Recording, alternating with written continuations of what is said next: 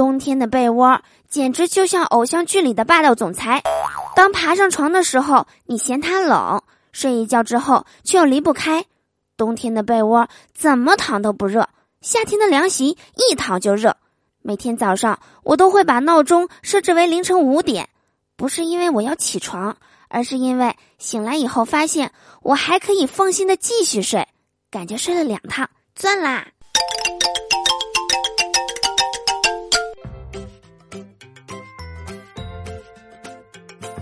！Hello，我亲爱的你还好吗？欢迎来收听本期的嘟嘟说笑话，我是你们人美声音甜，唯独缺点钱的嘟嘟啊！喜欢我的话，记得点击播放页面的订阅按钮。想和我近距离互动的话，每晚七点喜马拉雅直播间等你来哟。我是真的有点搞不懂了，在这个信息泄露的这么严重的大数据时代，还有人打电话问我买房吗？投资理财吗？炒股吗？我有多少钱？你们不比我心里有数啊？你们找我，是在寻找奇迹吗？此时此刻，我要给你们唱出我的心声。叮叮当，叮叮当，穷得像叮当，没得钱，没得房，还没有对象。嘿，叮叮当，叮叮当，每天溜得香，没得车，没得酒，还没有男朋友。如果你月薪三千，想买一套一百四十平的房子和四十万的奥迪 A 六，要怎么样才能实现呢？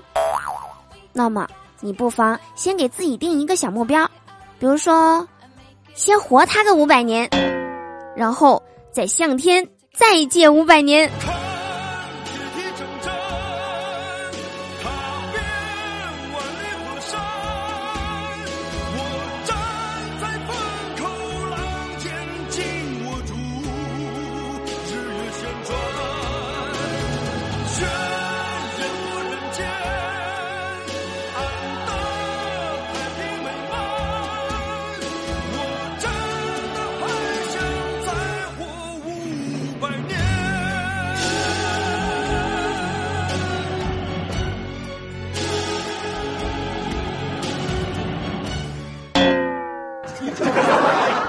说小孩子啊都不喜欢剪头发，我今天去理发店剪个头发帘儿，就看见一个小男孩被他爸爸按在了理发椅上。